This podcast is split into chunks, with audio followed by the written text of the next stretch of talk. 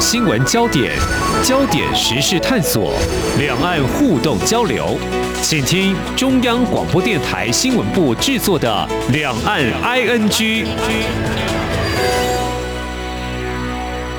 听众朋友，你好，我是黄丽杰，欢迎收听《两岸 ING》节目。三十分钟，一起掌握新闻时事焦点。两岸局势近来因为美国联邦众议院议长佩洛西访问台湾出现了变化，那么前所未见啊，有如兵临城下，相当逼近台湾本岛。连续三天的军事演习，同时对台湾寄出暂停进口农渔产品。另一方面，天然砂出口也喊停了，反制动作相当鲜明。是否预告两岸将会进入另一阶段的警示讯息呢？那么这段。期间呢，两岸民间的关注跟反应有哪些差异？也是否又挑起敏感的统独神经呢？我们接下来和中央社驻上海记者吴博伟连线，谈第一手的采访观察。非常欢迎博伟，你好。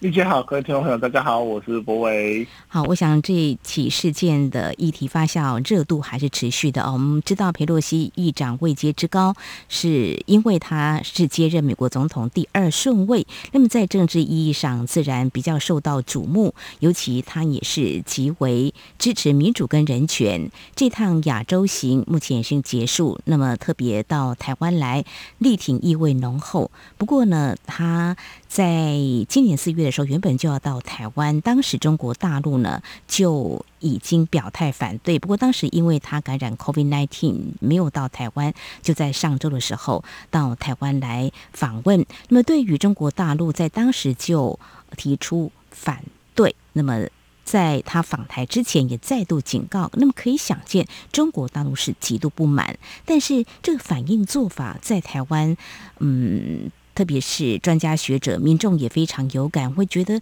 跟过去中国大陆的反应是相对比较强烈一点。那么中国大陆的做法好像也是有别以往。只透过说法表态啦，好像是被惹恼了哦。但是我们现在要来看的是中国大陆学者怎么样来观察北京官方为什么会有如此强烈的动作？我们感觉起来好像拿台湾来作为报复。博伟，你有机会来跟中国大陆学者谈这样的话题，他是怎么样来看的呢？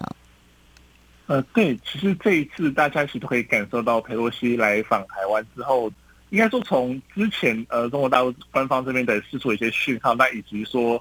呃真正来访了之后，整个军演的这样的一个状况来看来，其实大家都可以感受到说，中国大陆这次对于这整件事情，它释出的这些讯号跟的压力，应该是前所未有。很多人会把这一次这个状况，可能就是尤其像我们这次看到这样子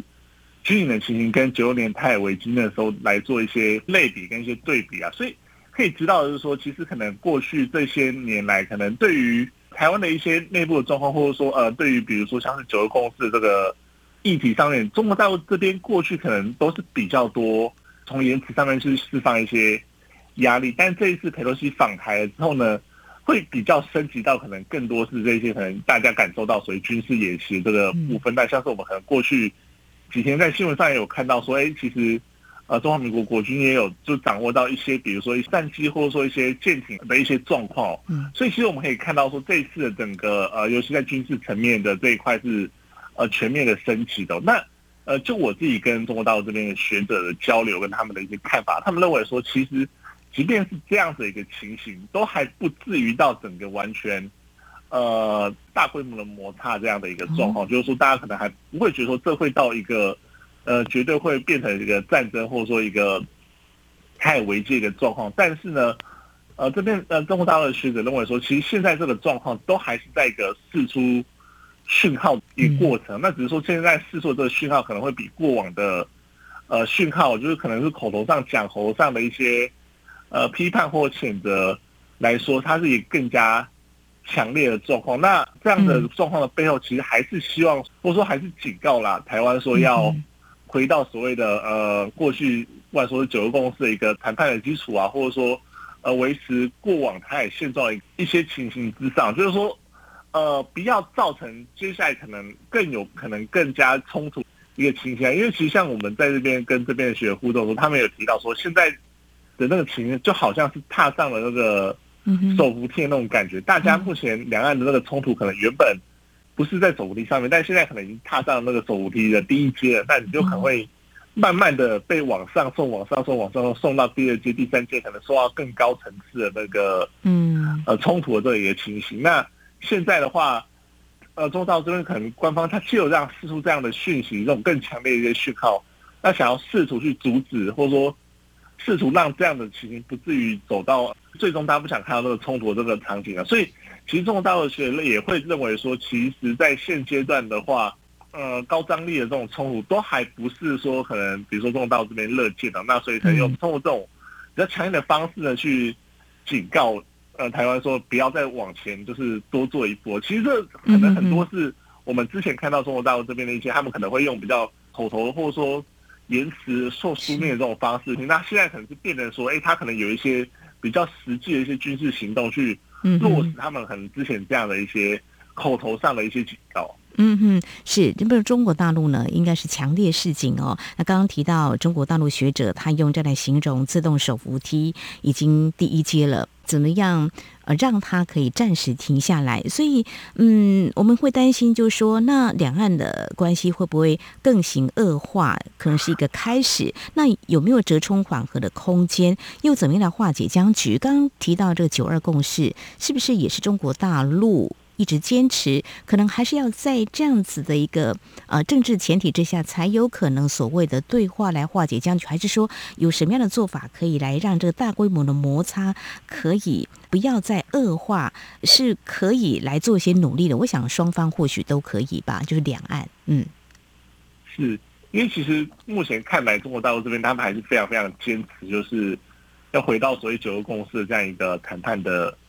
基础上面嘛，但是其实我们也知道说，呃，中华民国我们现在对于九二共识这一件事情，基本上是比较采取不接受的一个态度，就是说对于这件事情到底是存在，或者说，呃，其实很多人说其实没有九二共识这样的事情，所以变成目前来看起来说，呃，中国大陆他们坚持的这一块跟目前台湾坚持的这样的内容，或者说这种坚持的这种谈判基础，可能目前暂时找不到一个比较平衡的地方，所以我相信这也是。最近可以看到，中国大陆还是不断在强调说要回到九个公司的这样的一个嗯谈判基础上面，呃，去化解所谓两岸的这样一个问题啊。那可能目前这就是一个可能比较大的一个僵局，就是说，其实双方对于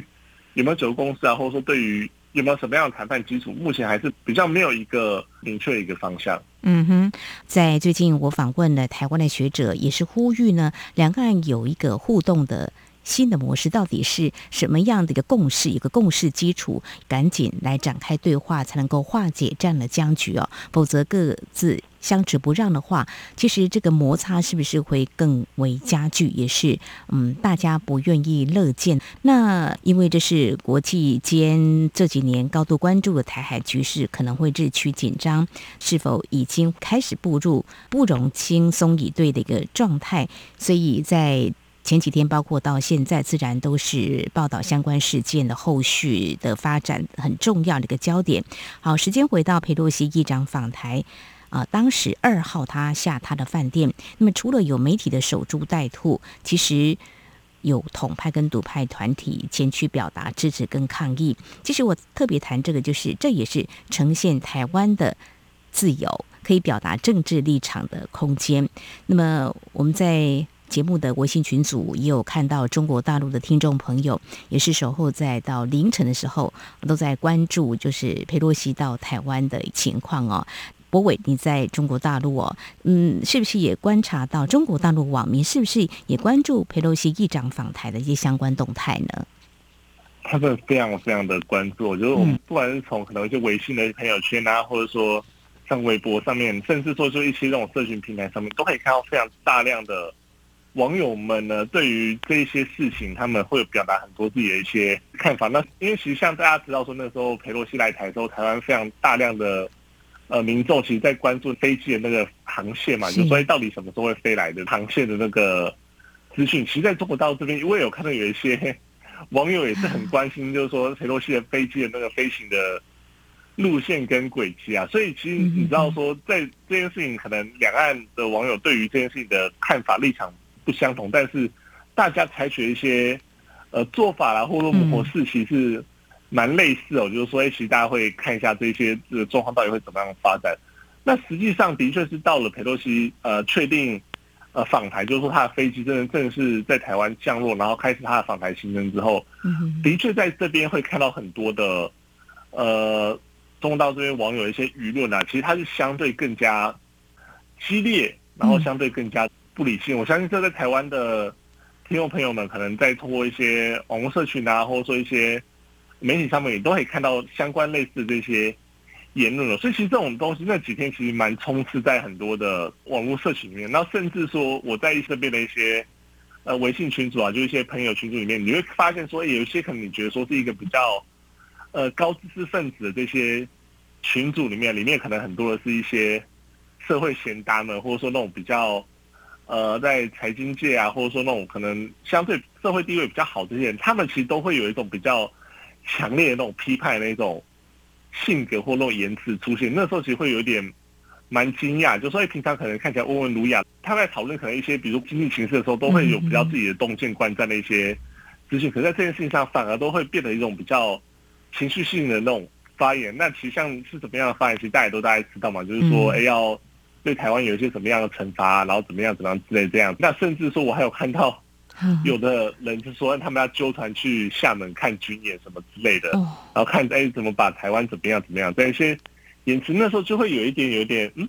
好像怎么这些人跟我平常接触的时候那种嗯，或者说看他们在群组里面那种发言，好像不是同一个人那样子嗯嗯的情形。那对，那另外的话就是说，其实更多的是在网络社群上面那些呃躲在网络背后的这些发言，其实就会更加的嗯。强烈更加偏激啊，所以其实，在那几天的话，你会觉得整个网络环境啊，或者说整个讨论的风气，其实并不是那么的好。就是说，哎，其实，在这个整个大家比较没办法理性的一些去讨论一些状况，那反而是说，可能裴洛西离台之后呢，开始慢慢会有一些学者啊，或者是一些分析嗯出来的时候，那我先不管说这些分析他到底是支持说，嗯，可能是要用武力统一，或者说他要要在。呃，思考说未来的这些两岸的一些关系，但反而是裴洛西离开之后的一些讨论，其实才慢慢的出来，那会比较有理性，或者说比较多的观点去讨论说，哎，这一次裴洛西访台之后，到底对于未来两岸关系造成一些什么样子的影响，以及说，哎，那接下来两岸他可能不管说你想要继续维持和平，或者说。呃，两岸的互动未来可能会有一些什么样子的转变？其实反而都是佩洛西离台之后呢，我在那边才慢慢的看到了。所以我觉得其实这这也是一个蛮有趣的现象，就是当下的时候可能有一些他们可能没办法发表自己的一些看法，但反而是所以整的这个事情稍稍的比较过去，就是整个。社会舆论比较没有那么畸形的时候呢，反而才有办法比较好好的去表达一些自己的看法。整件事情呢持续发酵，希望沉淀之后呢，好好的来看两岸的未来哈。那么其实大家不冷漠。关心国事是好事。刚刚提到在台湾哦，就在上周，佩洛西到台湾来的时候，呃，我刚刚有提到，就是统派独派团体都前去表达，有些是支持，有些是抗议。到底说了什么？我想趁这个机会，也让听众朋友、两岸的朋友都能够了解，像所谓的独派了哦，比较激进一点的，他们会觉得，嗯，佩洛西长期捍卫民主价值，对抗集权中国，这次到台湾是具体支持自由台湾，巩固印太民主价值。的阵线哦，那也有提到，就是说佩洛西访问台湾，是因为过去多个关键时刻，台湾做出正确抉择，促进台北关系实质升华，也希望执政的民进党政府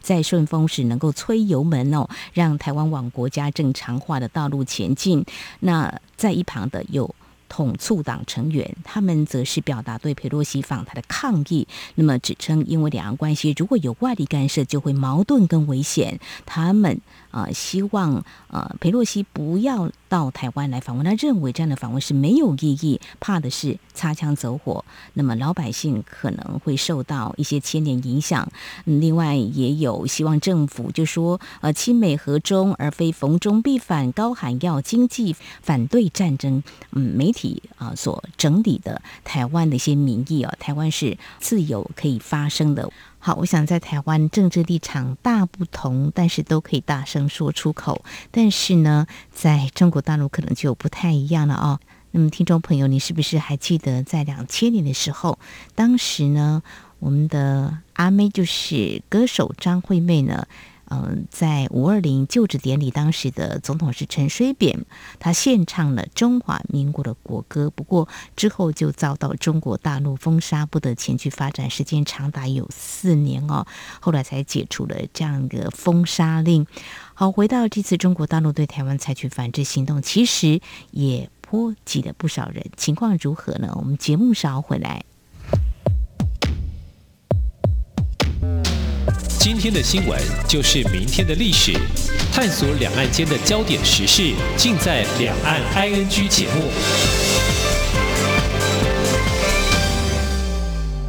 我是台大医院北护分院加医科主治医师曹玉婷。为了保障孩子们的健康，建议六个月至五岁的小朋友经医师评估后进行 COVID-19 疫苗接种。建议接种两剂疫苗，且接种时间要间隔四到八周以上。如果曾经感染 COVID-19，建议自发病日或确诊日起至少间隔三个月再接种疫苗。落实防疫好习惯，守护家中宝贝健康。有政府，请安心。以上广告由行政院与机关署提供。这里是中央广播电台台湾之音。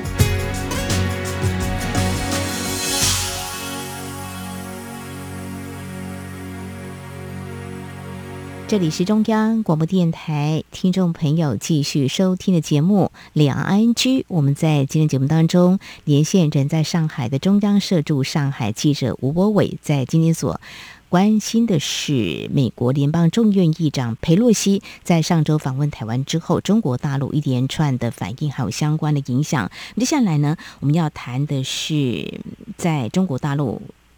投资机会很多，当然我们知道，我们台商也不少都前往当地哦。那提到这个部分，我想先也让听众朋友。嗯，来了解，说不定这几天大家也看到这样的新闻，就是呃，在中国大陆投资市场联电集团前董事长曹新成，那么他在四号的时候，就是中共解放军对台展开军演之际，召开记者会宣布，将捐三十亿台币来加强全民国防，希望能够抛砖引玉，唤醒台湾人为维护自由民主人权而起。来战斗，那么他还说对抗有如地痞流氓的中共政权，这是他说的。那么，但在中国大陆台商则是表达了他们的一个态度哦。我想这就是台湾，就是尊重彼此不同政治立场，也可以批判，因为在台湾领导人是可以透过展现民意的选票来决定，也才会有政党轮替。好，我们请博伟来告诉我们，相对看当地的台商他们表达了哪些立场呢？对，其实，在这一次很多些访台之后，造成两样的一些摩擦，或者说一些状况之后，其实，呃，在中国大陆这边台上，其实以呃我们说所谓台气联这样的一个组织，他们有发出了他们的一些声明，就是他们其实这也是反对呃佩洛西访台，那造成的这样后续的这些影响。对，其实这蛮多是这里很主流的一些台商的一些意见，因为毕竟呃在这边的经商的台商，他们可能还是呃希望说。两岸的关系是维持在他们觉得相对稳定的一个基础上面，这样对他们来讲，不管说经商啊，或呃来往，其实会相对的是比较稳定一点。所以其实可以看到这次，呃，台积电他们在这份声明上面，其实措辞也是蛮强硬，就包括像是谴责，然后说认为说其实两岸的关系应该怎么样，他们是有他们的一些论点跟一些基调。那其实像包括像是我在这边，嗯，呃，接到一些就是呃个体的这些台商，就是听到他们意见，其实。呃，他们更多的可能是觉得说比较无奈一点，因为其实他们也觉得说他们没办法，呃，决定这整个事情的走向，那决定这整个事情的发展，那他们可能就比较多是被动接受说，呃，事情之后它可能造成的一些影响啊。那其实像在这一次我们可以看到是说，呃，从佩洛西访台之前，呃，中国大陆这边对于台湾的一些商品进口的部分的这些类别的商品，其实就做出了一些呃禁止令哦。那像是比如说可能最早看到。糕饼这些，然后后来有还有就是柑橘啊，跟白带鱼这样的一个情形哦。那其实这边的台上也大家都会在讲说，哎，其实如果你是在这边做一些呃制造业啦，或者说服务业的台商，他可能相对比较对这个东西的压力是没有那么的大，因为其实像是可能制造业台商，他们目前的压力可能是来自于说，哎，中国大陆境内的这些呃所谓的那种产业链有没有从疫后去复苏，就是说他们可能现在有比较大的关注点还是在这个地方。那他们也是希望说，至少这件事情不要波及到他们，就是说不要说因为可能有一些什么禁止令的关系，造成说他们本来就比较辛苦的这样子的一个呃疫后复苏的这个情况，呃，造成比较大影响。那也有很多的台商，其实他们可能他们的比如说整个产业链其实相对是稳固的在中国大陆这边，所以其实他们有一些人可能并不是这么的应该这么大。那像是另外像有一些服务业的台商，他们可能就本来就是在经营中国大陆这边市场，那他们的可能上下游也都是在。中国大陆这边，所以他们很压力都会觉得，嗯，相对还好，至少目前看起来是他们不会感受到太大压力。那反而是说，可能做一些呃进出口贸易的这些台商，那尤其说像是这一次被点名的，像是糕饼业啊，或者说像这些什么农林水产业专营这些类别的台商，他们其实直接感受到压力了，就是说他们直接面对到说，可能他们的一些商品的进出口是面对到一些比较大的限制哦。坦白说，他们也会觉得说，其实这也不是他们能够决定，那只能走一步算一步。那其实我觉得这件事情它的背后，它的呃造成的压力，或者说造成的一些恐慌，是说，哎，那现在如果都有这几种类别的台商，他们遇到这样的期，那他们会担心的是说，哎，可能接下来比如说两岸的气氛会在比现在更加不稳定，或者现在更加不好的情形之下，那会不会有其他的类别的？产业会受到这些禁制令，或者说其他进一步的一些政策的影响，那导致说他们的整个营商的环境变得更加不好。我觉得这反而现在的呃台商他们比较担心的的一个情形，因为我们也知道说，可能今年上半年在这边台商他们其实面对到很多各来自各式各样不同压力，尤其像是疫情之后的，不管说停工啊，或者说疫情复苏之后产业链还没办法那么快恢复到一个正常的情形之下，他们都会很担心说那。那个至少让他们能够稳定的去发展，那不要在后续有这些呃其他的这些情绪来影响他们的经营。那如果真的发生的话，他们也是比较无奈一点。但是我觉得现在这种恐慌或者说那种比较呃有压力的情绪，其实大家可能表面上不会真的会大张旗鼓的讲，但是多多少少都还是会有这样的一些压力啊。嗯哼，疫情已经让我们的台商在经营上呢备受冲击，已经挺有压力的。但是现在两岸的情势跟关系呢，似乎是陷入呃另一个阶段的紧张，也让我们的台商呢更饱受到啊这样子的一个影响哦。所以嗯，我们可想而知，他们也希望两岸和平，政治力不要介入太多，被波及到哦。好，那么最后其实谈到另外往返两岸的。艺人哦，我想他们的压力也应该挺大的哈。嗯，这个在过去也见诸报章，这次我们呃也特别留意到，事实上也的确有些艺人，在这样的政治事件持续被关注跟发酵的同时，所谓一个中国是不是支持，好像也被。啊，放大来检视哦。那我记得好像在去年的时候吧，就是小 S 呢，她只是在他的 IG 呢，就是为我们的这个奥运国手加油，不得了，被这个小粉红出征哦。啊，就觉得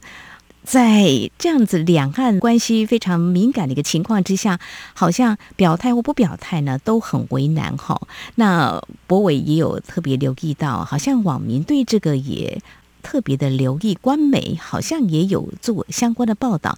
我是不是要有一些表态，才能够让自己未来在中国大陆的发展呢？可能会比较顺利一点哦。这个部分的话，网民他们是不是也呈现一种比较激烈的态度？呃，我觉得其实这样子的情形已经是嗯发生这一种这种情况的时候的一种标准作业程序了。就是说，其实我们也看到很多的时候，尤其发生这样子，比如说两岸的一些摩擦啦，或者说呃一些呃状况的时候，或者说一些呃这样比较激烈的一个情形，甚至说可能在比如说特定的一些节日的时候，其实中国的网民们其实就会开始在网络上看说，哎，你到底对这件事情有没有嗯表态？那你的艺人你有没有去？啊，这件事情有一些你自己的说法。那如果你没有说法，你为什么没有说法？你要不要赶快表达你的说法、你的立场？其实，在这样子，其实我们这几年，其实，在整个中国的网络环境中，会蛮常看到。那其实这次也是，我就是说，呃，以官方的这一个所谓的世界上只有一个中国这样的一个贴图出来之后，一般民众当然很多人也会转发。那这样的话，更多的是大家关注是这些在中国大陆发展这些艺人们呢，到底有没有去？转发并且去表态，那当然我们也知道说，其实有很多的台湾的艺人，其实目前已经把中国大陆当做他们主要的呃市场嘛，所以其实他们都会很积极的去做这些的的表态啊。那其实哪些人，其实大家在呃媒体上面也都看得到。那其实反而这一次比较有趣的是说，哎，其实有一些呃没有表态的人被点名了之后，那后续引发了一些讨论或说一些舆论啊，包括像是我们可以看到说。像是呃台湾的艺人田馥甄，他呃被点名，第一个是没有表态，那第二个是他的 I G 的线动上面呃的一些照片被点名说，哎他是台独，那其实这会在台湾的一些呃网友或者说台湾民众眼里会觉得是蛮不可思议的的一件事情啊，就是说你可能可能是一些私人的生活，或者说甚至有中国大陆这些网民在讲说他以前唱的一些歌曲可能是有表达一些台独的立场，或者说怎么样之类的。嗯哼，所以其实你会在这边看到蛮严重的这种事件上面的时候，会有很多人去点名，然后去做你一些审查，那甚至蛮多，所以很热心的这些网民们，他们会去帮你整理说，哎，哪些人已经做了表态，然后哪些人还没有表态。那还没有表态这些人的话，就会看到他们的，比如说他们微博的话，其实他们微博上面就蛮多的，呃，中国的这些网友们去他的微博去抗议啊，或者就留言要他去。呃，做一些表态之类这样的一个嗯一个情形，所以我觉得其实反而是，呃，这几年下来，在遇到这种事情的时候，你如果没有看到这样子的一些呃行动，你反而会觉得说好像哪里怪怪，就是说这已经是呃两岸发生这样冲突或者发生这样问题的时候，呃这边的一个很标准的一个 SOP 的一个程序。那我们也可以理解说，其实很多的艺人他们可能必须要去经营这里的嗯的一些市场，所以他们必须可能去做一些。你不管说是表态啊，或者说做一些说法，那那其实我觉得这就变成说，再回到说，哎，那大家去怎么去看待这样的一个事情？就是说，哎，中国大陆这边的这些网友，他有可能对这件事情是买单的吗？那台湾的网友们对于哎有做这些表态的艺人，那你未来要怎么去接受？说，如果他比如说还要再回到台湾去表演啊，或者说从这些演艺工作的时候，那你是要完全把他封杀吗？还是说，呃，你会认为说这其实他他的个人的？呃，言论的自由的一个范畴，那我觉得其实这反而是，呃，未来啦，就是可能更多的大家必须去讨论一个观点，因为其实我们也可以看到说，呃，比如说的确很有一部分这些表态的艺人，他们是完全是目前都已经在中国大陆的市场，嗯，扎根，他们可能也短时间内不会打算要经营台湾的市场，但是其实里面也看到很多的艺人，他是两岸的市场都有在嗯经营的，那就变成说，呃，民众们要怎么接受或怎么去。理解这件事情，我觉得这反而是接下来后续，不管说是台湾的网友啊，或者说重大网友，都可能可能还要再去讨论，或者说这可能是接下来另外一个课题啦。嗯，这个问题值得大家呢冷静下来去醒思。像今年刚颁完的台湾的金曲奖男歌手颁给了中国大陆歌手崔健吧，所以大家去想想嘛哈。如果说呃真的要这样子的话，难道呃没有？立马表态的话，呃，就不埋单吗？嗯，我觉得像特别是这个艺人，他们是创作非常自由的哈。那如果大家有这样的一个设限或嗯要求，但这样子的话，是不是有点强人所难哦？大家是不是能够更开放来思考这样子的一个现象？嗯，到底是不是要这么做呢？所以艺人表态支持一中的压力。呃，就像刚刚博伟所说的，呃，好像就是一个常态化了。每次遇到这种啊挑起两岸统独神经的这样的事件话题的时候，所以这不是头一遭，只是说两岸如果民间是如此强硬对抗的话，真的很担心是不是使这个两岸的关系更为紧张，能不能够给艺人更大的自由空间呢？嗯，不想牵扯政治，是不是更困难呢？还是赶快来化解好了哈，这样两岸的。冲突才不会一再的出现哈，我们真的期盼这样子。今天非常谢谢中央社驻上海记者吴博伟带来这几个焦点话题的第一手采访观察，非常谢谢博伟，谢谢。谢谢谢谢各位听众朋友。好，以上就是今天两岸居节目，非常感谢听众朋友您的收听，王丽杰祝福您，我们下次同时间空中再会。